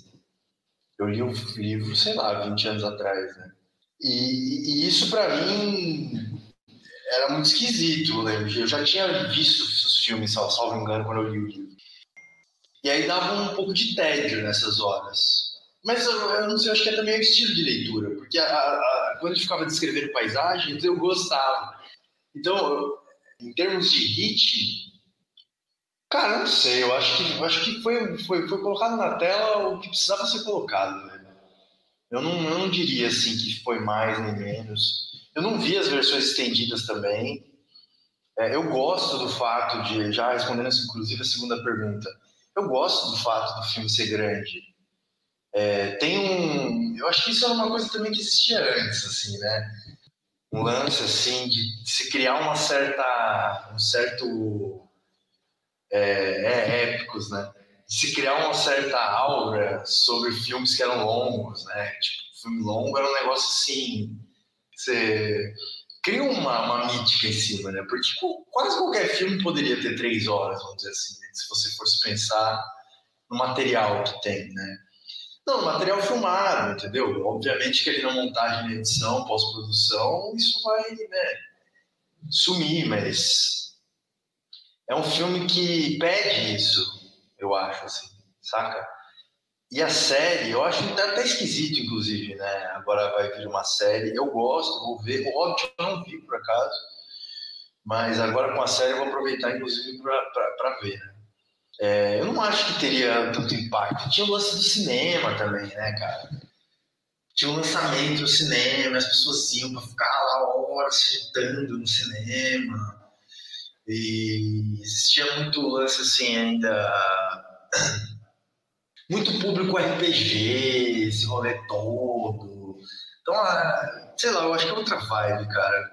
A série agora vem, como a Carol falou, já vem pro público que que curte e para as pessoas que, obviamente, vai ter um alcance grande, né? Pela, por essa distribuição do streaming e tudo mais. Então, vai fazer uma, vai formar uma nova geração de fãs, né? Espero que consiga ter esse êxito, né? Que teve. E você, Carol? Me perdi, é, me perdi no que eu ia falar, mas assim, para começar do fim, é, eu acho que a gente está na era das séries, né? E eu, ainda não sei se isso é bom ou se é ruim, porque eu acho que é pior. É, assim, as séries são esquecíveis, digamos assim. O filme fica, para mim, ele fica marcado, ele fica eternizado numa época. Ainda mais o filme que concorreu e ganhou, né? O terceiro filme ganhou praticamente pelos três, muitos Oscars, praticamente os três, ele ganhou 11 dos 13. Então, assim, ele fica eternizado. Agora vai ser uma série grandiosa, vai, mas também vai ser House of Dragon, também tantas outras que estão saindo. O, o Sandman são séries também estão gastando muito dinheiro e que agora faz um estouro, mas eu acho que com o tempo acaba virando mais uma série. Então eu acho que é uma história que dá para você contar em série, mas assim, ela ficou eternizada por ser em filme, para a gente ficar no cinema, ver naquele, naquele telão, e que a gente sabe que a experiência de cinema é outra coisa, é uma imersão. Em casa é impossível você não pausar por algum motivo, você não levantar para qualquer coisa. Ainda mais um filme de três horas, três horas e meia. E no cinema você não faz isso. E assim, você entra muito na história. E, e aquilo vai te, vai te levando, a história vai te levando. O livro tem um ritmo mais lento, porque ele está construindo o mundo, ele está te apresentando o mundo inteiro novo. Então ele tem que te mostrar como é que é esse mundo. Ele tem que te colocar dentro dessa história. Mas ao mesmo tempo, por exemplo, o primeiro dis discurso, a primeira conversa do, do, do, do Frodo com o, o, o, Gandalf, ele já conta tudo para ele, ele conta a história inteira. Então ele já tipo, localiza ali na história. E no porque eu sei as falas do filme, né? Então eu sei exatamente, eu li o livro depois e vi o filme. Então eu sei os momentos que ele falou ali no livro, eu sei os momentos que estão no filme. E eles passaram isso. Então, o filme, eles trabalharam um pouco a narrativa do livro para trazer essas emoções, porque tem que ter os pequenos arcos, né? Ele tem que terminar o primeiro filme, ele tem que terminar o segundo filme. E como eles falam, né? Que eu tenho aqui até, tá mostrando para vocês, as minhas edições, todas de capa dura, de corinho, muito maravilhosas. Mas, assim, na verdade, eles falam que são três partes da mesma história, não são três filmes, então tem até uma edição que é inteira Então, como você vai adaptar uma história que tem tantos detalhes, que tem tantos momentos, e você conseguir contar isso para um público visual, que é uma pessoa que vai sentar e vai ver aquilo tudo de uma vez. O livro você vai consumir em parte, você não vai sentar e avaliar O Senhor dos Anéis em um dia, como você pode fazer com os três filmes. Então, o livro você vai, vai degustando melhor. Você vai. Eu acho que tem que ter esse ritmo mais lento mesmo, porque é um universo novo, ele está te apresentando um universo novo, e ele está te apresentando tudo novo, né? Porque ele criou todo aquela, aquela, aquele mundo. Então não dá para ele simplesmente te jogar. E para mim, esse tipo de livro é o livro que muda a pessoa como leitor. Eu gostei que o Matheus falou que mudou para ele, que foi que mudou para mim Os Miseráveis, por exemplo. Os Miseráveis é um livro gigantesco que o, o Vitor Hugo passa, sei lá, 100 páginas explicando quem era o bispo, para você poder justificar uma ação do bispo, que é quando o bispo entrega os castiçais para o Jean Valjean. Então, assim, é uma cena que no filme é uma cena, é uma música, inclusive, né? Maravilhosa, eu amo Os Miseráveis, mas assim, por que, que ele levou 100 páginas? Para você, você sentir que você entende tanto o personagem que você, faz muito sentido o que ele fez depois. E esse livro mudou para mim a minha forma de ver os livros. Então, assim, eu até leio livros hoje em dia muito mais curtos, muito mais rápidos, mas eu acho rasos em alguns, algum aspecto. E O Senhor dos Anéis é um tipo desse livro, assim, que ele muda o leitor, ele muda a nossa percepção do que é você entrar no mundo. Ele é descritivo? Tem que ser descritivo. Eu acho que não tinha como não ser. Ele precisa te colocar no mundo que você vai, você vai entendendo os personagens, porque você está dentro desse universo. E o filme tem que fazer isso de uma forma mais rápida. O Frodo fica 17 anos com o anel antes de sair na batalha, antes de sair para entregar, né? Ele fica lá, morando lá no condado e tal. No filme, é segundos. Acabou a festa, o Gandalf chega, ele pega, o Sam vai, ele já cruza com o Merry e com o Pippin, ele já sai. Por quê? Porque não dá tempo para você contar isso em 100 páginas, como está no livro. E você tem que escolher, literalmente, suas batalhas, né? O diretor ali, Peter Jackson, teve uma grande ele e os editores dele, né? Como é que eles iam contar isso em pequenas e grandes partes? Porque você tem que ter o um romance. Por exemplo, o romance do, do, do Faramir com a. Sempre esqueço o nome dela a, a Miranda Otto lá. Não dá para ver durante a história. Tem uma cena no final que demonstra que eles, que eles ficaram juntos. Daí, na, no estendido, que eu já vi algumas cenas, né? Não vi o filme, mas enfim. Tem uma cena dos dois, tipo, conta um pouco mais a história deles. Você tem espaço para isso no livro, porque em duas, três páginas você conta. Agora, mais uma cena é mais três, quatro, cinco minutos. Então, que, que é mais importante? É, uma, é, um, é, um, trabalho muito duro. Então, essas versões estendidas devia ser um material que a Warner estava sentado em cima há 20 anos. Falou, gente, vamos, vamos botar para jogo isso aí, porque não dá para ficar parado aqui, não. É material que foi gravado e está aqui. Não sei se agrega o filme, não deve agregar, né? Leandro concorda. Leandro não, Fernando. Eu acho que assim, se não tava, é, ele não pôs, é porque ele não achou relevante na época, mas é também isso é uma coisa moda agora da Warner, né? A versão estendida do, do Zack Snyder, versão estendida de não sei quem. Mas, assim, para mim, O Senhor dos Anéis, ele tem o ritmo que ele tem que ter, que ele precisa ter. Ele tem os seus momentos mais calmos, ele tem seus momentos de introspecção, ele tem seus momentos mais darks, mais pesados. Eles são sujos, né? Isso é uma, é uma crítica que eu vi da série. No... O Vini tava falando isso, tava? Que eles são tudo limpinho, que ninguém tá sujo, porque eles estão sempre muito nojentos, o Senhor dos Anéis. Tipo, a unha tudo preta, o pé, tipo, todo mundo muito sujo. E você vai entrando nesse universo, você vai ficando angustiado. Quando eles chegam na parte da aranha, você já tá, já tá uma agonia, que, tipo, eles já estão lá meio filme e não sai daquele lugar. Então, é para você acompanhar essa jornada com eles. Você está passando por aquilo com eles. Você não é um telespectador, você é uma pessoa junto com eles ali. Isso o filme precisa ser lento em alguns momentos, precisa ser rápido em outros momentos. E daí, claro, é um filme, né? Então ele tem que ter momentos para grandiosos, como o Vini falou, estava trazendo um monte de tecnologia. Hoje em dia eu acho péssima a cena do Legolas lá no elefante no final, mas a vez que eu vi, eu quase chorei de emoção. Falei, meu Deus, olha o Legolas subindo o elefante, coisa mais maravilhosa. Tipo, dá pra ver que é mal feito. Hoje em dia é mal feito, claramente. As cenas do Lego, fora que o Orlando Bloom trabalha mal pra caramba. Mas assim, ele é bonito, ele é etéreo, então tá bom, fica lá. Mas assim, a gente Carol, o, o Legolas é o, é o Gavião Arqueiro? Ai, Vitor! É. Gavião Arqueiro é o Legolas, tá bom? Quem que veio antes? Vamos fazer, vamos falar direito as coisas. Faz favor. V vamos, vamos, vamos Vamos, vamos indo para o fim, porque acho que a gente já falou bastante, senão a gente vai se alongar muito. A Carol agora falou uma coisa que eu lembrei.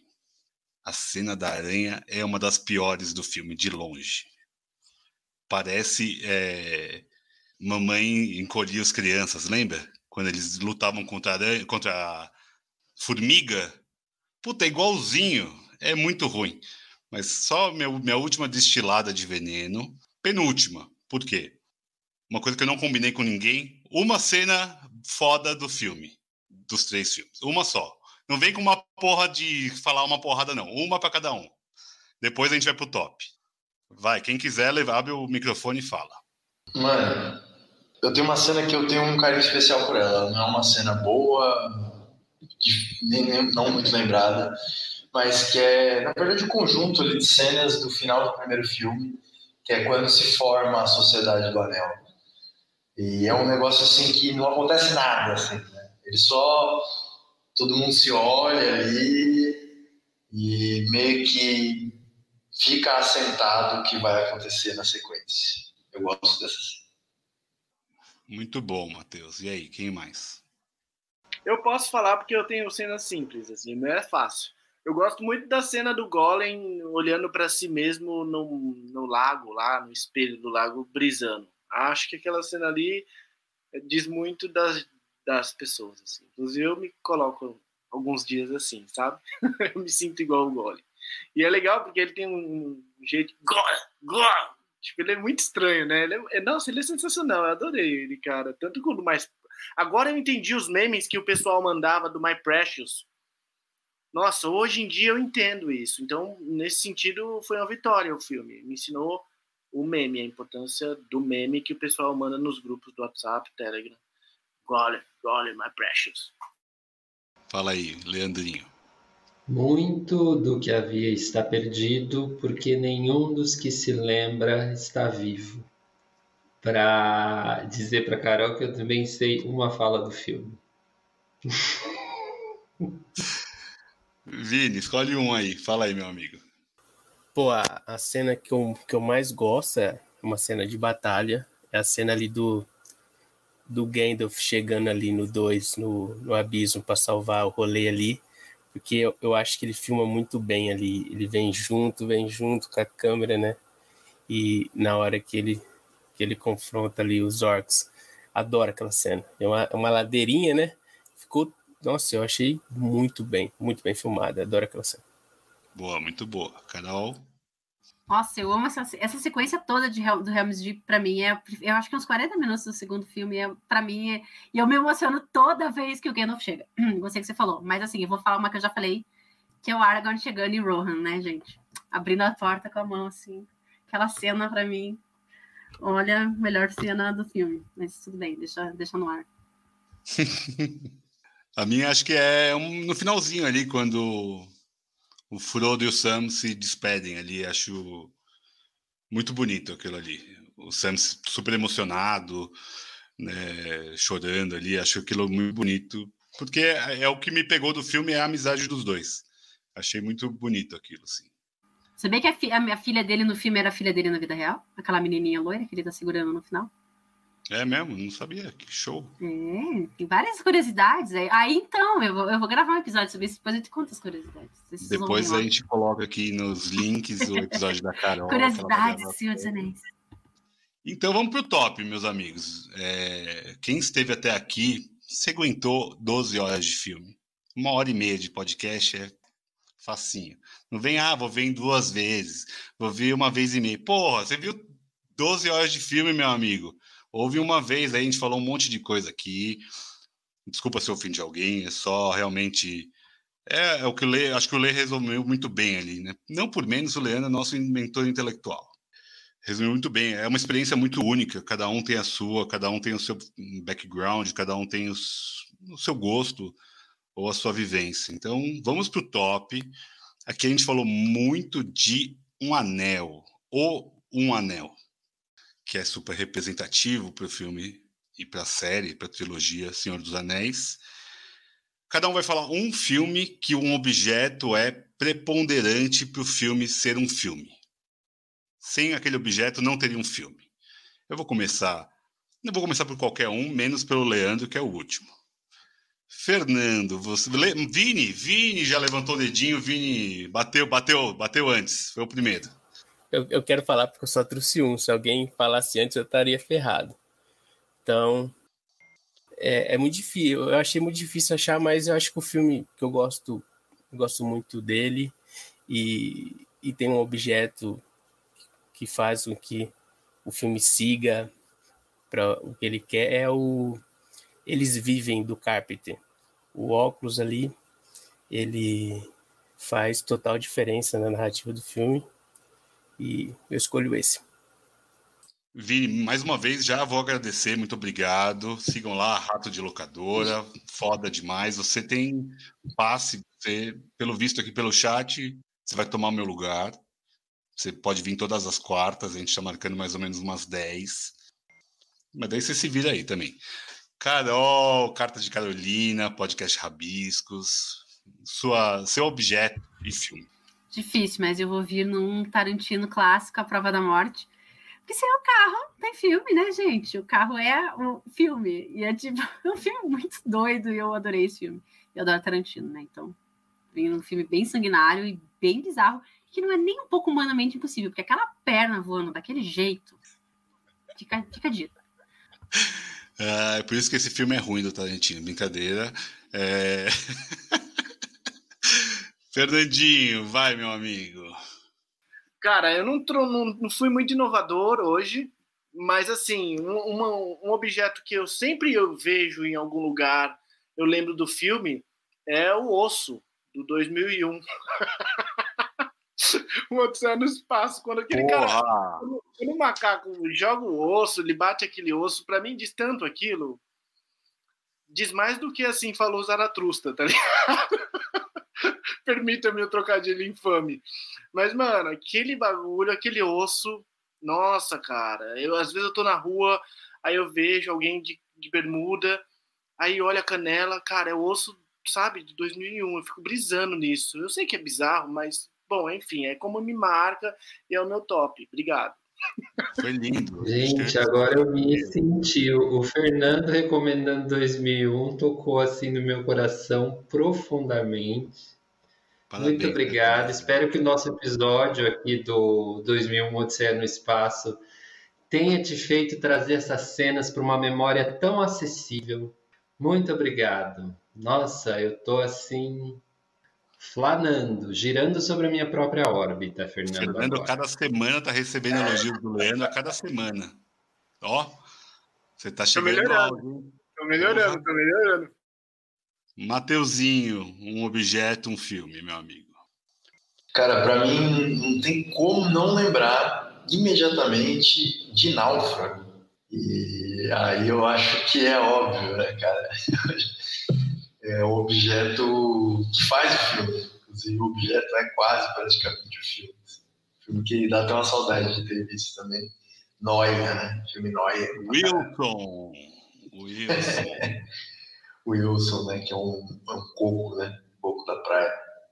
Não, é uma bola. É um coco, né? É uma bola, É uma bola? É uma bola, é uma bola de vôlei. Ah, é um coco, cara. É uma bola Wilson. É uma vida bola. bola Wilson, cara. Corta o Matheus. Vai ficar o podcast só o Vini, o Fernando e o Leandro. Puta que pariu. Ai, ai. O coco da praia, cara. O Wilson é a marca da bola, caralho. Não que ser burro. Muito bom, Matheus. Muito bom. Bom, eu vou ficar com o machado do Iluminado. Quero ver o que vai sobrar pro Leandro, porra. Um. Top, me parece dois filmes do Kubrick. Olha só.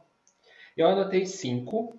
Mas eu não sei qual é o meu um e quais são as minhas menções honrosas. Fala todas, que eu também vou depois jorrar um monte aqui. Mas eu acho que o meu um tem dois aqui que eu gostaria de destacar, mas o um vai ser o botão de pérola do Patrício Guzmán, que ali é um uso do objeto de mestre mesmo. Todo filme é costurado a partir daquele botão e ele chega naquele botão de pérola assim, de um jeito Porra! Documentário maravilhoso, maravilhoso e relevante, indispensável. O Botão de Pérola Patrício Guzmán, documentário chileno. A gente vai falar do Guzmán em breve aqui, em breve. Ai, vamos, vamos, vamos, vamos. É filme que eu veria, veria 20 vezes o Botão de Pérolas. O Botão de Pérola.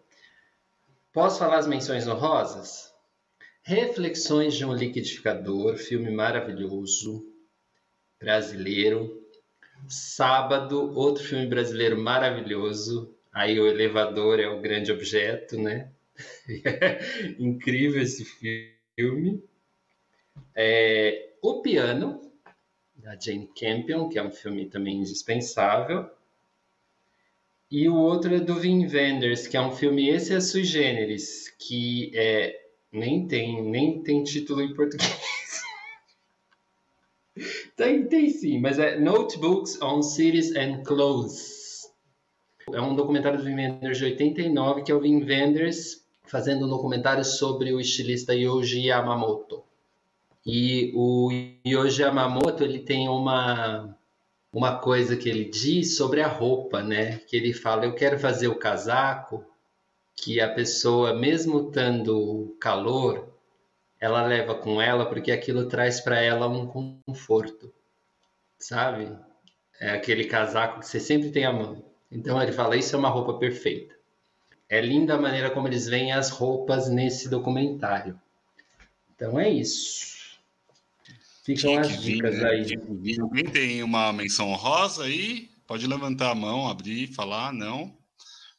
Vou falar as minhas então. A faca de psicose, o bilhete dourado de A Fantástica Fábrica de Chocolate, a casa do Up, o gnomo da Amélie Poulain, a sacola plástica de Beleza Americana, o controle do clique. Só para ter um filminho bacaninha no final. Caralho, Vi, permita-me uma parte. Você tá excepcional hoje no seu top. Porra. Só no top, né? Pelo visto. Pelo menos tinha alguma mundo... coisa. Agora a gente vai todo mundo tomar uma aguinha de coco. Da bola. Fala, que, fala que o pessoal do chat está falando aí dos Ó, objetos. Caixinha azul do David Lynch. Caixinha azul do David Lynch. Show. O Lynch, nosso segundo. Men, men, não, terceiro, né? É Jodorowsky, depois é o Lynch. É Leandro, Jodorowsky, Lynch. Beleza. O origami do Blade Runner, ótimo, muito bom. Foi isso, gente. Gente falou do anel. né?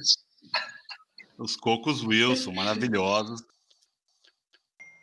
Carol, Vini, obrigado pela presença mais uma vez. Vendam um peixe de vocês aí, né? A gente nem fez esse, esse nessa mise en scène, que vocês já são de casa, mas vendam um peixe aí pra galera. Ai, gente, se eu conseguir parar de rir desse top, tá muito bom. Mas eu quero agradecer muito vocês, assim, pelo, pelo convite de novo. Eu muito feliz de estar aqui conversando, apesar, né, de ter sofrido um pouquinho hoje, ter tido uns ataques epiléticos, desmaios, mas assim, logo eu recupero, vou assistir o Senhor dos Anéis ali, já volto, que daí dá tudo certo. Mas agradeço muito quem quiser me acompanhar no meu Instagram, no Cartas de Carolina, no podcast da Cabine do Filme, toda quinta-feira, no podcast Rabiscos. E vou falar de Senhor dos Anéis, mas daí ser só eu loucamente empolgada, né? Porque minha empolgação é muito grande. Aqui eu controlei um pouquinho, porque, né? Não dava, mas assim, eu, é isso. Eu amo esse filme, eu acho que todo mundo tem que ver sem preconceitos, porque é um filme, claro, que está adaptado em algumas coisas, mas a história é universal e ela continua conversando lindamente com todo mundo. Mas eu gostei muito do que o Leandro falou também, é isso, é pela experiência, né? E ouvir vocês aqui não mudou minha opinião, mas sim foi interessante. Então agradeço muito a todo mundo, sou fã de vocês todos. Obrigada. Vai, Vini. Obrigado, Carol. É, agradecer o convite, né? terceiro, terceira vez, já posso pedir música já. E, e, e, é o que eu sempre falo, né? Assistir filme é só o começo, depois a, a conversa em si sobre o filme, ou que você vai ler depois, é, isso só engrandece o cinema, entendeu? Então, é, essa conversa de podcast ou, ou lendo reviews ou críticas, isso só acrescenta mais na, na vida das pessoas e e sempre que precisar de alguém para trocar ideia, estou aí. É, pode me encontrar lá no Rato de Locadora, no Instagram. E é só lá mesmo, né? Não tem podcast igual a Carol, mas pode ir lá. É, mas tem live toda quarta, Vini. Tem live toda quarta. Sim, live toda quarta para falar mal, falar bem dos filmes que saem semanalmente. E é isso aí, pessoal. Valeu. Obrigado, vocês dois. Terceira vez os dois aqui. O Vini fez a live do Oscar, mais, mais longa que qualquer filme do Senhor dos Anéis. Então, também quem quiser acompanhar tá lá, tá gravado. Não, se, em, contar, se, contar, se contar do Oscar é quatro, então. É a quarta, isso aí. Da Carol é a terceira já. É, vocês estão, né, casa aberta para vocês sempre. Mateuzinho, Leandro, Fernandinho, muito obrigado, meus amigos. A gente falou do Senhor dos Anéis, esse filme épico que marcou a história, que é vencedor de zilhões de Oscars, merecidamente. Uma história do herói, do bem contra o mal e Give o anel, né? Vamos, né? Me dê o anel e vamos lá. Estamos juntos. Muito obrigado. Até a próxima semana. Um beijo para todo mundo.